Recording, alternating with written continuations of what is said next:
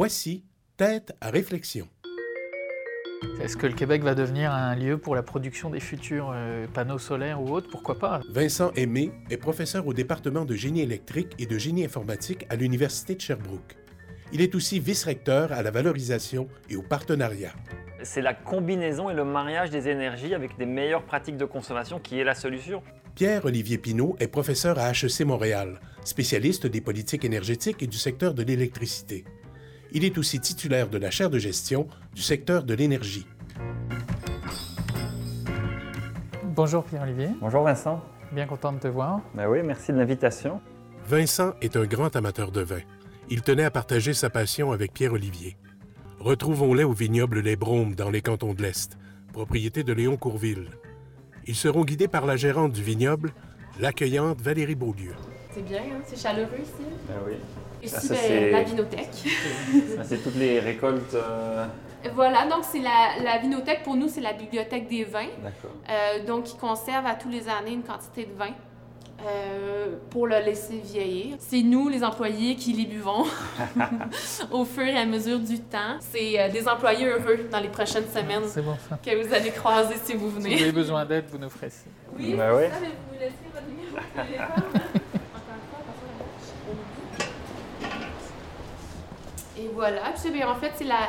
on donne des cours de dégustation ici. euh, euh, puis de l'autre côté, c'est la boutique là, avec, nos, avec nos vins. On a 18 sortes de vins différents. Blanc, rouge, rosé. On travaille sur du mousseux. Toi, Vincent, tu avais un intérêt particulier dans, dans la, la- ce vignoble ici ou- oui, en fait, moi je- j'ai le- j'aime bien le vin et puis j'ai- c'est au Québec, c'est vraiment mon vin préféré, mais j'étais jamais venu. Alors euh, c'est euh, double plaisir de pouvoir euh, venir sur place, euh, voir tout ce qu'il y a ici. Intéressant comme lieu et comme rencontre. Oui, et puis j'espère qu'on va pouvoir parler aussi d'énergie et de comment on va pouvoir euh, sauver le monde un peu avec tous ces enjeux-là. Donc, on va essayer de sauver le Ouais, monde. on va essayer d'y contribuer. Donc, euh, je sais pas ce qui vous ferait plaisir à boire. Euh, j'ai plusieurs vins de disponibles présentement. Euh, j'ai mes cuvées, donc j'ai la cuvée Charlotte. Euh, donc la cuvée Charlotte, c'est toujours un vin blanc sec, euh, c'est doux, c'est délicat, c'est léger. J'ai la cuvée Julien dans le rouge. Dans notre entrée de gamme, dans le rouge, là, c'est vraiment un de nos favoris. Nous, on l'appelle notre vin de jazette, disons-le. Moi, je vais euh, comment, prendre un verre de Julien. Yeah! Comme ça, voilà. Oui, super! Julien, c'est fait avec du maréchal Foch. C'est gourmand, c'est goulayant. Euh, Il y a un beau fruit en même temps. Et pour vous, monsieur? Oh, bah, moi je vais suivre. Oui, c'est vrai. Ah bon. Et vous allez être content. En plus, vous aimez beaucoup Charlotte. Julien, c'est son frère. Ah bah là. Hein? Et alors Thomas, c'est quoi C'est le cousin. Donc, euh, c'est tous, ce sont tous les petits-enfants au propriétaire. Ah oui. Ouais, donc... euh, Est-ce qu'ils sont majeurs au moins? euh, Julien et Charlotte, oui. Thomas ne l'est pas encore. Ben, Moi, j'avais suggéré que tu puisses être la, personne avec qui on pourrait discuter parce que mon, domaine d'expertise, c'est les semi-conducteurs. Avec beaucoup de travail sur tout ce qui est l'interaction entre la lumière et, et les matériaux. C'est classique à Sherbrooke. Là, on travaille beaucoup sur euh, pas juste euh, un composant, mais comment ils vont s'intégrer dans les systèmes et autres. Puis parmi les choses qu'on fait, on travaille sur les cellules solaires. Et pas mal de travail sur l'énergie solaire, euh, à la fois photovoltaïque puis solaire thermique. Puis ça fait pas mal d'années qu'on regarde ça en s'intéressant aux industriels qui vont travailler avec nous, puis en disant mais comment est-ce qu'on fait pour que nos industriels aient du succès, ou nos partenaires aient du succès? Puis j'avais entendu plusieurs fois des, des interviews où justement tu intervenais pour euh, parler de comment est-ce qu'on peut faire par rapport au prix de l'électricité au Québec, qu'est-ce qui serait stratégique, sachant qu'on produit peut-être assez d'énergie, est-ce qu'on voudrait en faire plus ou autre, se dire comment est-ce qu'on fait pour que quelque chose ait un impact au niveau des emplois, au niveau sociétal et autres. Et je pense que j'avais entendu des, des analyses que tu avais fait sur euh, l'idée que, par exemple, il faudrait isoler les maisons, faire beaucoup de travail qui, qui serait fait au Québec pour améliorer l'efficacité énergétique, puis ça dégagerait des marges d'énergie qui, elles, pourraient être vendues. Puis en plus, si on vend de l'énergie propre, ben, non seulement on récupère des revenus, mais on, on améliore la situation énergétique mondiale. Il y a beaucoup d'enjeux de notre point de vue sur la mobilité. Puis ça, c'est l'autre point où on s'était croisé il y a deux ans à peu près où on se dit mais le Québec pourrait vraiment être un acteur majeur sur les carburants, les biocarburants et euh, les carburants artificiels en fait, mais d'une génération où on ne fait pas pousser du maïs pour faire des carburants, mais plutôt on va récupérer des déchets, des poubelles. Des... Il y a Enerkem de qui est, euh, qui est le fleuron ou un des fleurons industriels euh, de l'univers Sherbrooke. Oui, et ça c'était un, beau succès qui est sorti. Et puis il y en a, il y a, donc il y a plein de choses avec Enercam. Il y a d'autres entreprises qui travaillent avec le, le laboratoire d'où c'est sorti. Et en fait, l'enjeu des énergies renouvelables, c'est le stockage. Ouais. Puis la question, c'était ben, est-ce que si on réussit à stocker sous forme de carburant, ça pourrait être bon? Mais ça, c'était des réflexions d'ingénieurs ou de chercheurs en semi-conducteurs qui ne connaissent rien à l'économie. Puis quand j'entendais que finalement, c'était un peu dans l'axe du discours que tu avais, puis dans le rapport que tu, tu, produis régulièrement, je me disais, ah, au moins, on n'a pas l'air d'être complètement déconnecté. Finalement, on est un peu aligné là-dessus. Oui, moi je prends le problème énergétique du, vraiment du point de vue euh, ben, environnemental, euh, social. Euh, et, malheureusement au Canada et beaucoup en Amérique du Nord, on a, beaucoup étudié, on a, on en fait c'est une bonne chose qu'il y ait beaucoup d'ingénieurs qui se préoccupent et qui fassent de la recherche en énergie, mais on a beaucoup délaissé dans, les politiques et dans la, recherche les aspects économiques et, sociaux sur l'énergie. Et c'est une, de mes grandes motivations, moi, c'est de me dire, waouh, on utilise tellement d'énergie, on gaspille tellement d'énergie dans la manière de gérer notre énergie qu'il y a vraiment euh, un effort à faire particulier là, parce que euh, on n'a pas de contraintes, parce qu'on a accès à tellement d'énergie au Québec, au Canada, en Amérique du Nord, il y a de l'énergie, enfin il y a, de l'hydroélectricité, il y a du pétrole, euh, pas au Québec mais au Canada, du gaz naturel. Il y en a tellement une telle accessibilité qu'on n'a pas de contraintes, mais ça nous amène à en consommer beaucoup trop et à pas gérer. Et quand on regarde les défis de l'avenir, des changements climatiques, je me dis on peut tellement mieux faire que ça me motive des fois, ce qui me déprime, c'est de voir, euh, et, autant je respecte les ingénieurs pour toute la recherche qu'ils font, mais je me dis, il y a beaucoup plus d'intérêt sur toute la, recherche haute technologie ou euh, le développement des technologies. Et malheureusement, les prix sont trop bas. Et parce qu'on euh, on n'arrive pas à, trouver les modèles commerciaux pour ça. Et donc j'essaye de contribuer à, faire en sorte qu'on gère mieux, on utilise mieux l'énergie pour en, en bout de ligne s'enrichir et, enfin, et vivre mieux. Parce que euh, c'est pas en gaspillant, à mon avis, qu'on vit mieux, c'est au contraire en, utilisant les bonnes choses aux bons endroits pour, euh, pour que s'assurer que tout le monde ait assez d'énergie, parce que même si on est une société riche, il y a des gens qui n'ont pas toujours accès euh, à l'énergie. Donc c'est vraiment cette idée d'avoir une vision plus équitable de la répartition de la richesse et de l'énergie, parce que quand on vit en situation de pauvreté énergétique, euh, c'est très, très, problématique. Et c'est vrai qu'il n'y a pas assez de rencontres entre euh, les avancées techniques, technologiques et euh, le marché de l'énergie la manière dont on consomme. C'est encore deux mondes qui sont très séparés, trop séparés. entièrement d'accord sur beaucoup de points. Santé. Santé à toi. Vincent et Pierre-Olivier ont beaucoup, beaucoup de réflexions à partager. Ça bouillonne dans le vignoble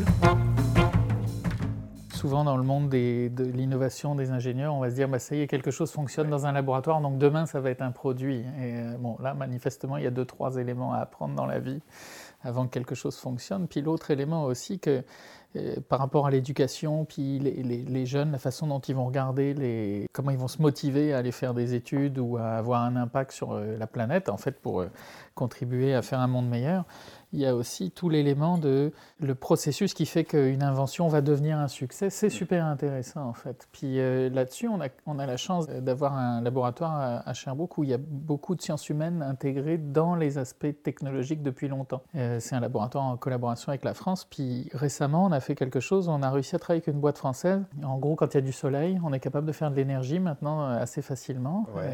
Et, on est, et en fait, si tu as beaucoup d'énergie, puis qu'elle coûte pas cher, tu peux faire de l'eau. Et donc, euh, même en déshumidifiant l'air, par exemple, ou mm. alors en allant purifier de l'eau qui est pas loin, s'il y a beaucoup d'énergie, on va pouvoir euh, s'en sortir. Et on a réussi à avoir un projet euh, avec le CNRS où on est allé dans un village au Togo installer une station pour faire de l'eau, et enfin, en fait, avec quelques panneaux solaires, puis dans un dispensaire. C'est là où il faut voir à quel point il y a un décalage entre le monde euh, dans lequel on vit, puis la réalité de, certains endroits. Le village, il est à 35 km d'une autoroute.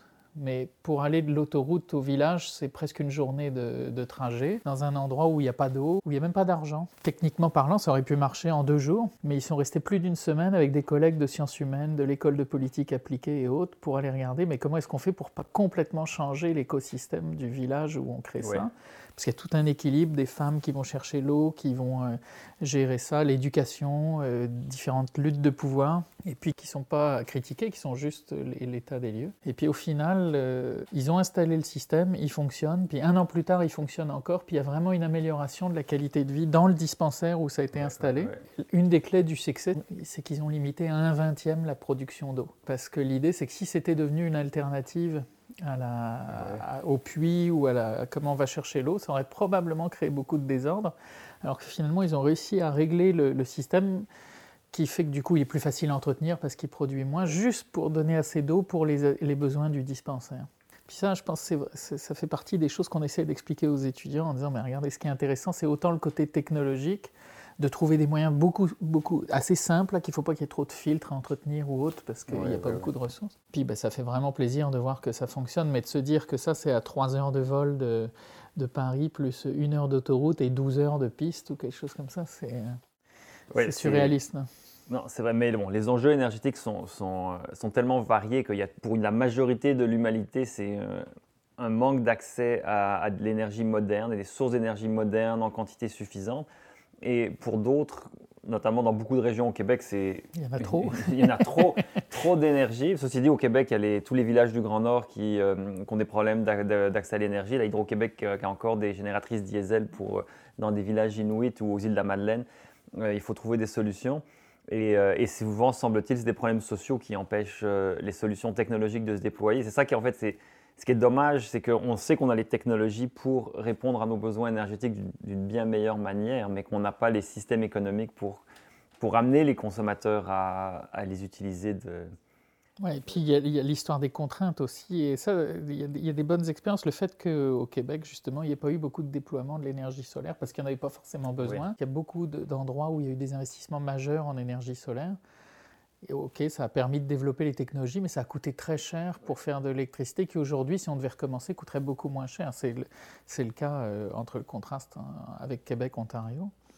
Et puis ça, ça, ouvre des opportunités. C'est-à-dire que, si on est dans un système contraint comme au Québec, où, le besoin pour l'énergie solaire n'est pas évident, sauf peut-être pour les villages isolés, si on réussit à trouver des solutions ici, ça veut dire que la probabilité qu'elle soit utile ailleurs, elle va être encore plus élevée. Et d'où l'idée du stockage dans les biocarburants ou autres. Et ça, c'est l'autre message qu'on essaye de passer aux étudiants. C'est difficile parce que les programmes de financement, ils sont souvent quels sont les bénéfices pour le Québec, quels sont les bénéfices pour le Canada.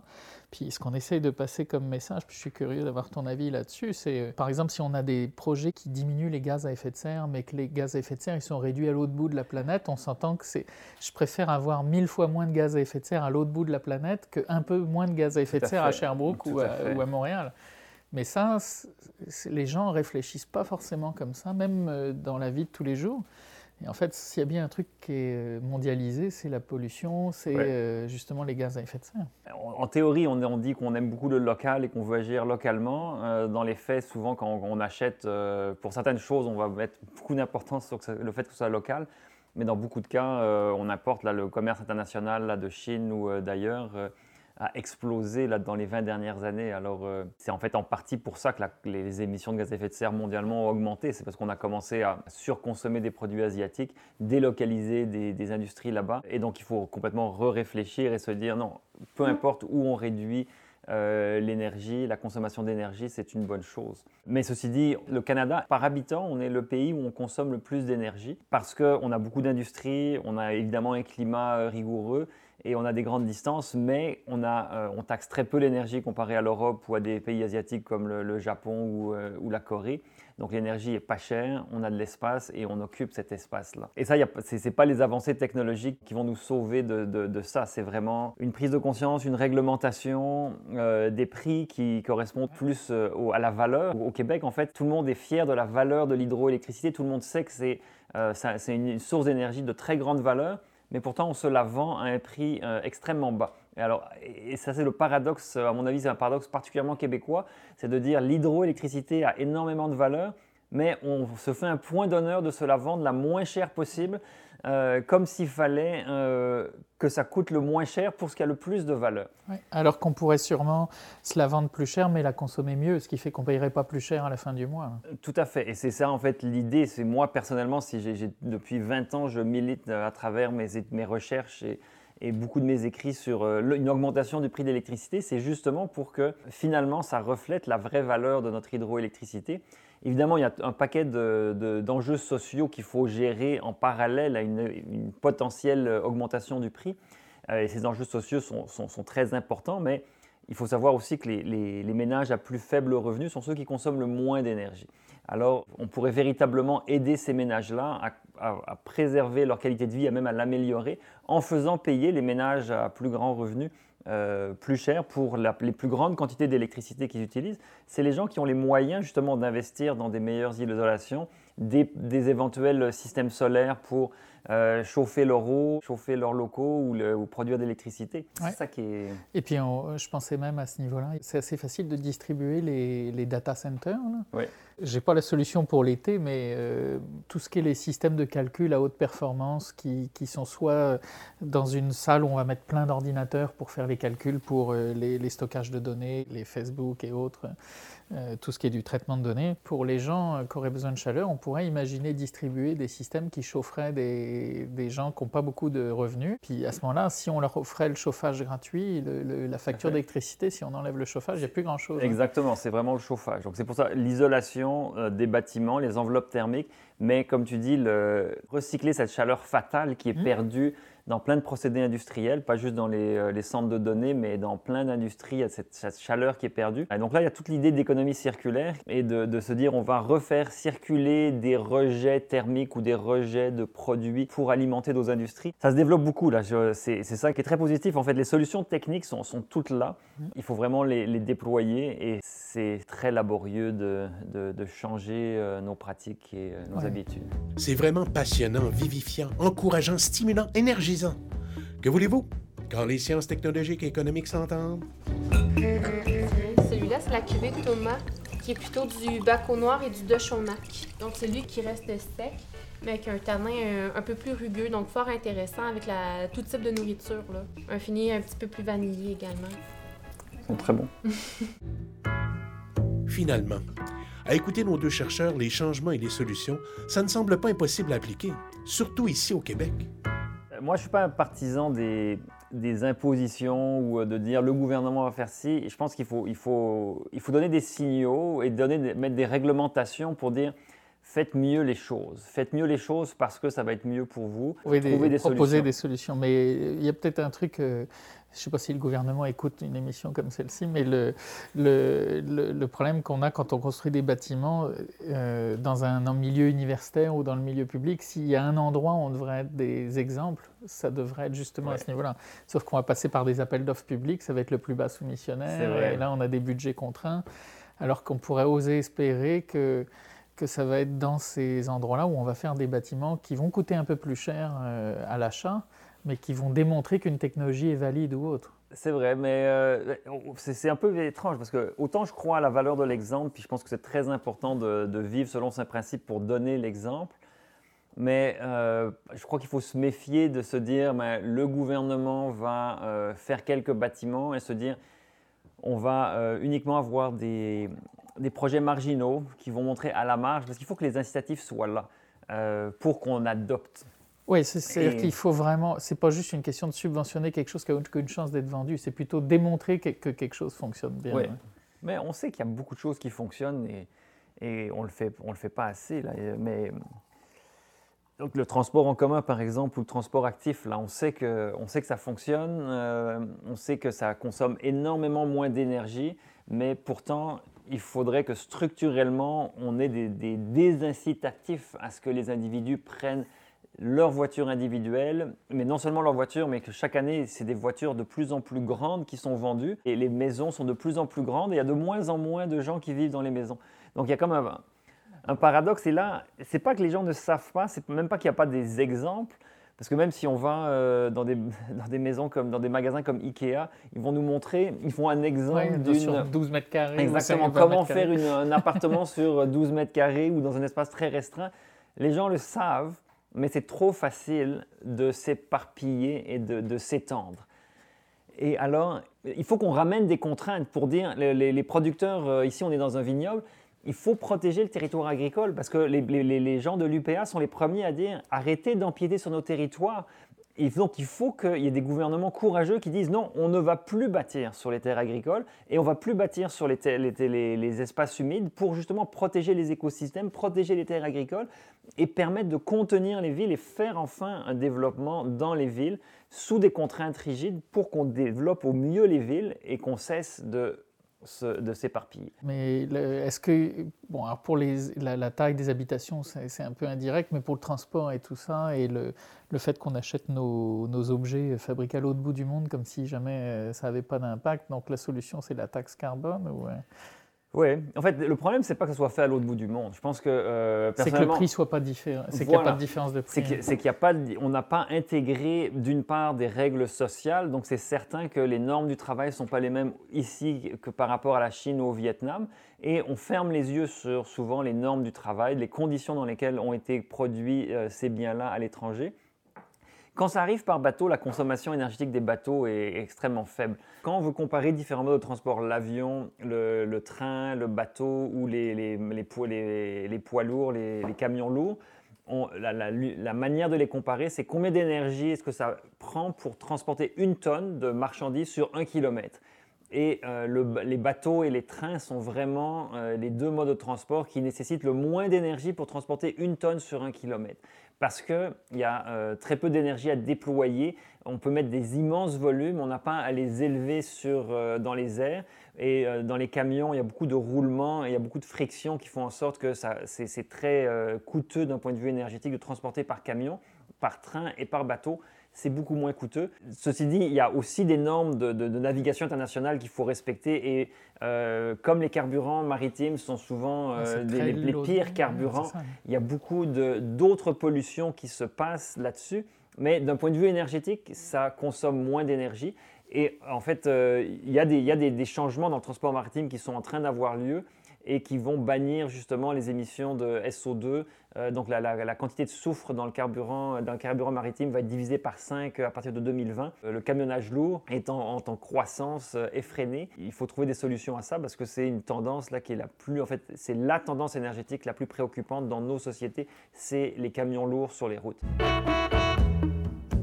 Vincent et Pierre-Olivier ont chacun dans leur domaine respectif la science et l'économie, des visions bien communes pour le Québec. Et ça, ça revient au, carburant vert en parlant avec les chercheurs chez nous qui travaillent là-dessus. Notamment au Québec, on, a beaucoup de déchets de bois, des quantités phénoménales. Et la question, c'est est-ce qu'on pourrait utiliser ça, les déchets de bois, les, les, certains déchets et autres, qu'on pourrait justement revaloriser en énergie? Alors, ça coûte, c'est vrai que ça prend beaucoup d'énergie pour faire ça. Mais si on réussit à faire une mobilité verte au Québec, alors que c'est un endroit où c'est pas facile de le faire, J'imagine qu'on pourra exporter ailleurs. Tout à fait. C'est très difficile. C'est très difficile, surtout dans les, dans les biocarburants. Toute la, structure, la, la, filière de la biomasse est, est, presque ignorée, alors qu'on est un pays de forêt. Euh, on ignore la biomasse. C'est très difficile. Par exemple, si on demande aux gens le prix du pétrole, ils vont savoir, c'est publié tous les jours dans les journaux. Par contre, si on demande c'est quoi le prix d'une corde de bois, euh, là, les gens, on ne sait plus c'est quoi le prix d'une corde de bois, alors que c'est très utilisé. Il y a, au, Québec, le, bois, c'est 10% de la consommation d'énergie québécoise, c'est presque 10%, euh, avec encore beaucoup de gens qui se chauffent euh, en partie comme chauffage d'appoint ou comme chauffage principal avec du bois. Ça, paraît anecdotique parce qu'en fait, en bout de ligne, il y aurait des bien meilleures manières d'utiliser ce bois-là que, que avec une corde et la bûche à mettre dans le foyer, en transformant en différents biocarburants les gouvernements ont énormément de mal à mettre en place ces filières-là et on préfère en fait euh, donner de l'argent pour que ça soit brûlé plutôt que de le brûler directement dans des bâtiments pour chauffer les bâtiments. On a des incohérences énergétiques, encore une fois, avec, avec lesquelles on vit. Et puis là, les carburants, il y a aussi tout le CO2 produit par les animaux, l'élevage. Une des raisons, c'est qu'on a beaucoup d'espace, on a toujours pu délester nos, déchets.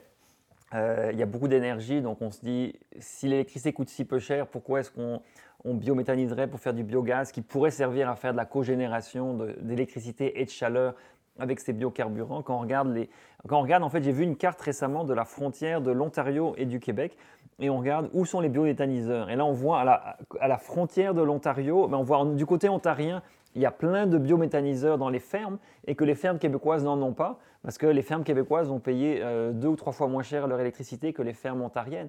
Et donc, elles ont un incitatif direct à mieux gérer leurs déchets, à en faire du biogaz pour l'utiliser pour leurs propres fins. Et donc, c'est paradoxalement un, désavantage qu'on a en ayant de l'électricité euh, à si bon marché. Ouais, le biogaz, là, c'est. Euh, le, truc, c'est est-ce qu'il y a du sens à se chauffer tant que ça à l'électricité, alors que le gaz serait peut-être un bon moyen pour la production de chaleur et autres, les rendements sont très bons. Mais effectivement, c'est que l'électricité n'est pas assez chère, mais euh, si jamais on, réussissait à faire plus de gaz qui soit propre, entre guillemets, ou qui n'ait pas de bilan carbone net, euh, et qu'on ait plus d'électricité, la question c'est que justement cette électricité qui, a beaucoup de valeur mais qu'on ne paye pas cher, est-ce qu'on pourrait la vendre plus cher à quelqu'un d'autre ou l'exporter. Mais ouais. Ça c'est tout l'enjeu j'imagine en ce moment. C'est l'enjeu des exportations, c'est pas facile d'exporter parce qu'on faudrait construire davantage de lignes de transmission. Mais on, je pense qu'en fait le Québec est, a une croisée des chemins et l'avenir sera très très bon parce qu'il y a quand même beaucoup de forces qui vont faire en sorte que oui, c'est intéressant, ça va, être, ça va être possible et intéressant pour nos voisins d'avoir davantage de lignes de transmission pour exporter davantage, à l'avantage du Québec. Mais si jamais ça ne se faisait pas, on va pouvoir faire venir les centres de données dont tu parlais euh, aussi. Et donc, peu importe qu'on l'exporte ou qu'on importe des industries ici qu'elles consomment, on aurait tout à gagner à mieux gérer notre consommation d'électricité, à faire des bâtiments qui consomment presque rien comme électricité pour justement euh, la laisser, cette électricité-là, euh, avoir des usages beaucoup plus productifs. Plus haute valeur ajoutée. Mais, euh, mais, là, il y a plusieurs enjeux. Alors, ça veut dire c'est quoi? Il faut convaincre le gouvernement, il faut convaincre Hydro-Québec? C'est pas facile, parce qu'il faut convaincre la population d'abord de se dire que notre or bleu, il, faut la, il faut lui donner un prix qui correspond à sa valeur. Et ça, c'est euh, et que ça va pas se faire au détriment des, euh, des, individus, mais au contraire, ça va se faire pour l'enrichissement collectif, en respect des euh, ménages à plus faible revenu qu'on va pouvoir aider. Mais il y a un tabou, en fait, et c'est ça, ça c'est un peu dramatique, il y a un tabou politique, c'est que dès qu'il y a un parti politique qui propose d'augmenter le prix d'électricité, c'est tout de suite, tous les autres partis se liguent contre ce parti-là pour le dire. J'avoue que des fois, je désespère parce que c'est à la fois l'éducation sociale, politique, économique, il euh, faut sûrement changer le discours. Non seulement l'électricité pas chère, mais on la produit quand on veut aussi. On a la capacité de stocker avec les, barrages qui peuvent être régulés. On a un an d'avance d'eau dans les barrages. C'est exceptionnel en fait. Mais il faudrait peut-être jouer carte sur table puis dire aux gens, regardez, notre objectif, c'est pas de faire monter vos factures, c'est de faire monter la valeur du patrimoine québécois ou autre. Je, regarde parfois les, vidéos de René Lévesque qui expliquait lorsque la nationalisation de, de Hydro-Québec, on voyait des vidéos très pédagogiques de René Lévesque qui expliquait à la population le système hydroélectrique québécois, qu'est-ce que ça représente, pourquoi est-ce qu'il faut nationaliser, pourquoi c'est une bonne chose. Il faudrait refaire ça comme un projet politique en disant regardez, ce n'est pas dans le but d'enrichir qui que ce soit, si ce n'est enrichir la collectivité. Et en, en faisant, mais par contre, il faut faire des programmes de protection des ménages à faible revenu. Euh, des grands chantiers d'isolation des bâtiments, des multiplexes, des logements où habitent beaucoup de locataires qui, eux, sont locataires, payent pour leur facture d'électricité. Sans contrôler leur, euh, euh, leur, consommation. Et donc là, c'est sûr qu'il faut aller en parallèle. Il faut que la régie du, logement travaille avec la régie du bâtiment, qui travaille avec la régie de l'énergie pour amener un programme qui, qui, qui fasse que tout le monde s'entende mais c'est trois régies qui travaillent dans trois silos euh, séparés avec des politiciens qui souvent ne comprennent pas ces enjeux-là et euh, qui sont bons pour se faire élire, euh, mais ne comprennent pas la, mécanique. Et alors, des fois, c'est déprimant parce que les solutions techniques et les modèles d'affaires existent, mais c'est leur mise en pratique. Mais il faut qu'il y ait une adhésion de tout le monde. Et il faut qu'il y ait des contraintes, c'est-à-dire qu'il faut dire aux gens, il y aura des meilleures solutions, mais il va y avoir des contraintes. Il va y avoir, comme on a fait pour le tabac, on a mis de la réglementation pour empêcher les gens de fumer, donc il va falloir dire aux gens, il y a certaines choses que vous ne pourrez plus faire, mais tout le monde s'entend sur le fait que si on fume moins, c'est positif pour tout le monde. Et là, c'est même plus positif dans le sens où euh, c'est plutôt une meilleure utilisation. Il n'y a pas de problème de santé, c'est plutôt une meilleure utilisation d'une ressource qu'on sous-exploite en fait. Enfin, on ne se doute pas qu'un jour notre passion pourrait transformer le monde et pourquoi pas essayer de sauver l'humanité? Moi, finalement, je suis devenu prof euh, en génie électrique, mais J'aurais jamais imaginé devenir professeur en fait. J'étais venu faire euh, une année d'études euh, au Québec, à Sherbrooke. J'ai l'impression d'être vieux quand je dis ça, là, mais c'était les, premières années où il y avait de l'email et tout ça, mm, quelques réseaux de chat. J'avais discuté justement d'un intérêt à venir au Canada, puis le message de quelqu'un, c'était Ah, bah, à Sherbrooke, il se place plein de trucs euh, au niveau recherche appliquée. Donc je me dis Ah, tiens, je vais aller voir. C'est vraiment été intéressant la, situation de se dire bah, finalement, quand j'étais gamin, ce que je me disais, c'est Ah, j'aimais bien tous les trucs électroniques, démonter des, des appareils et autres de comprendre comment ça fonctionnait. Puis finalement, je me retrouve à faire des études pour euh, comment est-ce qu'on fait des diodes laser pour les télécommunications. Puis je me retrouve à travailler sur est-ce qu'on peut améliorer le sort de l'humanité en gérant l'énergie? Mais l'énergie, en fait, ça, en fait, moi, j'ai jamais voulu jusqu'à 20 ans travailler en énergie. J'ai jamais pensé à ça. Euh, j'ai fait une maîtrise en philosophie, j'avais aucunement euh, l'idée que je deviendrais un spécialiste de l'énergie. Mais c'est vraiment qu'en moi, en deuxième année de doctorat, que j'ai commencé à me fixer sur les questions énergétiques en me disant Waouh, mais il y a ça, et il y a ça, et il y a ça, et il y a ça. Euh, et en me disant, mais voilà pour toucher des enjeux, d'équité. tu parlais des, femmes en Afrique qui vont marcher jusqu'au puits, mais ce qui empêche beaucoup de femmes justement de, de s'éduquer et d'avoir un pied d'égalité avec des hommes, c'est qu'elles sont astreintes à faire des, euh, des, tâches qui, si elles avaient accès à davantage d'énergie, leur permettraient de libérer le temps pour faire euh, des choses bien plus productives. Et Avoir de la lumière déjà, dans, euh, pouvoir étudier toute la, nuit aussi en partie. ce qui est amusant dans tout ce qu'on discute, c'est que bien que moi, mon domaine d'expertise à la base, c'est plutôt des semi-conducteurs, des capteurs, en gros. On pourrait se dire ça n'a rien à voir avec tout ce dont on discute, mais en fait, moi, je suis assez convaincu de tout ça, en fait, c'est tout ce qu'on a comme discussion, notamment avec le gouvernement en ce moment, dire qu'il y a énormément de potentiel avec ce, qu'on a, ce que les gens appellent, on va dire, l'intelligence artificielle ou les données, la science des données. Mais toutes les données, ça sort de, composants physiques. C'est-à-dire euh, vraiment les capteurs qui vont être partout, qui sont dans les téléphones et autres. Puis il y a vraiment une, fusion des, travaux de recherche qui vont être intéressants au niveau de qu'est-ce que je devrais pouvoir faire ou pas par rapport aux données des gens. Euh, il y a le respect de la vie privée, mais le fait qu'il y a tellement de capteurs partout qu'on va pouvoir savoir tellement de choses quand on discutait de la mobilité, par exemple. Ça, c'est vraiment un endroit où il y a un mix de sciences humaines et de, micro-nanotechnologie en ce qui nous concerne qui est vraiment euh, majeur. Et ben, ouais, moi, ce qui me rend très heureux personnellement, c'est justement de pouvoir me dire, je peux contribuer au débat. Et c'est un peu au-delà de mes, de mes espérances, parce que quand j'ai fait mon doctorat euh, à HEC, j'ai beaucoup fait, j'ai fait mon bac à HEC et mon doctorat à HEC, j'avais certainement pas l'intention d'être professeur. Mais parce que je me disais, non, les professeurs, ça reste dans leur bureau, ça change pas le monde, et je voulais changer le monde. Et euh, en bout de ligne, la facilité euh, après, la liberté surtout, la liberté d'être professeur m'a vraiment conquise. Et je me suis dit, OK, et là, ce qui me satisfait pleinement, c'est de pouvoir me dire, waouh, je crois ne pas avoir changé mon discours depuis euh, mon doctorat et de toujours avoir euh, essayé de, partager, de travailler sur les mêmes idées, de les partager le plus possible. Il y a un public qui a soif de se faire dire qu'il faut payer plus cher pour l'énergie, euh, qu'il faut mieux gérer l'énergie qu'il faut changer nos habitudes euh, parce que... Parce qu'il faut que ça change. Mais, mais ça, c'est un heureux problème. Moi, en tant qu'immigré, on va dire, ici, là, moi, ça fait, même ça fait 20 ans qu'on est ici. Ce que j'adore du Québec, c'est la taille humaine de la société. Hein. C'est-à-dire que quand il y a une bonne idée, on est capable de la faire remonter jusqu'au niveau des décideurs. Vraiment, la question, elle va être qu'est-ce qu'on peut faire pour accélérer tous ces processus-là? Mais il y a un double enjeu d'avoir du succès économique et d'avoir un succès pour la planète. Et c'est là où nos métiers de, de professeurs sont, euh, à mon avis, importants. C'est de continuer inlassablement à essayer de dire il y a des solutions, elles sont bonnes pour tout le monde, euh, de montrer que c'est des bonnes solutions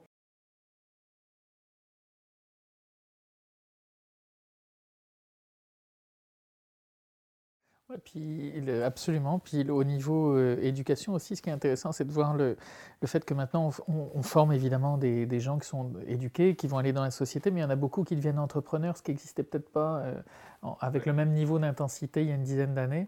Puis ça, c'est une belle démonstration par l'exemple qui, je pense, au Québec peut avoir un gros impact. C'est-à-dire si, si on réussit à aider des, des, des entreprises à être créées, à avoir des succès, ça, finalement, euh, je pense dans la population, c'est très reconnu le succès d'une petite entreprise. C'est vrai. Mais là où en énergie, on a, des, on a un paradoxe, c'est que Hydro-Québec est, tellement grosse et un, un monopole. C'est un monopole qui est adoré. Euh, mais pour beaucoup d'entrepreneurs, ça devient un obstacle. Euh, j'ai rencontré des entrepreneurs qui développent des convertisseurs pour gérer les panneaux solaires, la batterie et tout leur système. Et là, elles se heurtent à Hydro-Québec qui a la main mise sur la distribution et qui... Mais là, je, je, résiste pas à l'idée de faire ma pub, mais à Sherbrooke, il y a un cas assez particulier en, collaboration avec Hydro-Québec, mais c'est qu'on a la chance d'avoir Hydro-Sherbrooke. C'est vrai. Et justement, c'est pour ça qu'on est capable de faire des choses qui ne seraient pas euh, autorisées sur le réseau électrique d'Hydro-Québec. Donc, est-ce qu'on peut faire des tests ici, puis après, euh, en travaillant avec Hydro-Québec, les redéployer à grande échelle? C'est sûrement possible. Mais euh, il, faut, il faut redéployer à grande échelle. Il faut aussi peut-être se, questionner sur est-ce que le monopole d'Hydro-Québec, qui était une très bonne chose quand il s'est fait, est-ce qu'il est encore justifié? Est-ce que l'intégration entre la production, la transmission et la distribution est encore le modèle euh, qu'il faut mettre de l'avant? En fait, comme on le voit, comme tu viens de le dire, avec Hydro-Sherbrooke, il y a plein d'innovations qui se font à Sherbrooke euh, qui ne se font pas ailleurs au Québec parce que Hydro-Sherbrooke euh, a, plein d'incitatifs à le faire pour mieux gérer sa pointe, pour mieux gérer la consommation. Et ça marche bien en plus. Et ça marche bien. Moi, je suis très optimiste d'être basé au Québec. Quand je vois un peu ce qui se passe un peu partout ailleurs, je me dis on est vraiment dans un endroit où il y a une belle concordance de, de, de, qualité de savoir, de qualité d'interaction des gens. Euh, le niveau, il n'y a pas beaucoup de conflits au Québec au quotidien. Et puis le il y a un tel potentiel d'innovation. Mais effectivement, en lien euh, avec l'énergie qui est tellement exemplaire, euh, est-ce que le Québec va devenir un lieu pour la production des futurs euh, panneaux solaires ou autres? Pourquoi pas? C'est en discussion à plusieurs endroits. Ça serait vraiment excellent de se dire finalement on commence à avoir un impact planétaire en faisant quelque chose dont Hydro-Québec ne voulait pas au Québec, mais la solution c'est peut-être qu'elle était tout simplement à l'extérieur. Mais tout, tout, tout va se combiner. Moi je suis c'est-à-dire, Hydro-Québec, on dit qu'il n'y a pas de place pour le solaire et que Hydro-Québec va résister, mais il y a de la place pour l'hydroélectricité et pour le solaire et pour l'éolien. Euh, c'est la combinaison et le mariage des énergies avec des meilleures pratiques de consommation qui est la solution. Et on a tellement de besoins énergétiques à l'échelle planétaire qu'il n'y a pas de concurrence. Euh, Ce n'est pas l'un ou l'autre, ça va être l'un et l'autre avec l'autre ensemble. Et les technologies de communication vont nous permettre de bien gérer tout ça. Il va falloir être encore meilleur pour convaincre les gens puis réussir à trouver les bonnes solutions. C'était Tête à réflexion avec Vincent Aimé et Pierre-Olivier Pinault. Euh, merci à Léon Courville de nous avoir euh, abreuvé en excellent vin. Merci euh, Vincent de, de m'avoir invité à cette conversation. Ben, merci beaucoup à toi d'avoir accepté. Puis je souligne le, le remerciement euh, au vignoble Léon Courville. C'est particulièrement, c'est vraiment une belle façon de joindre l'utile et l'agréable. Et c'est aussi une preuve que les changements climatiques peuvent avoir du bon, parce que euh, qu'on produise d'aussi bons vins au Québec, c'est euh, c'était pas quelque chose qu'on aurait pu imaginer il y a quelques années. Ça prend des gens visionnaires et un peu de réchauffement, comme quoi il y a des côtés merci. Mais merci. Mais écoutez, vous allez avoir un autre verre de, de ici. C'est bon? Santé. Santé à toi. Une idée de Nadine Dufour, réalisation Joanne Comte, concept et montage Jenny Gaumont-Brunet, son Jean-René Franqueur, musique BAM, avec la participation de Luxonné. Un balado produit par Savoir Média.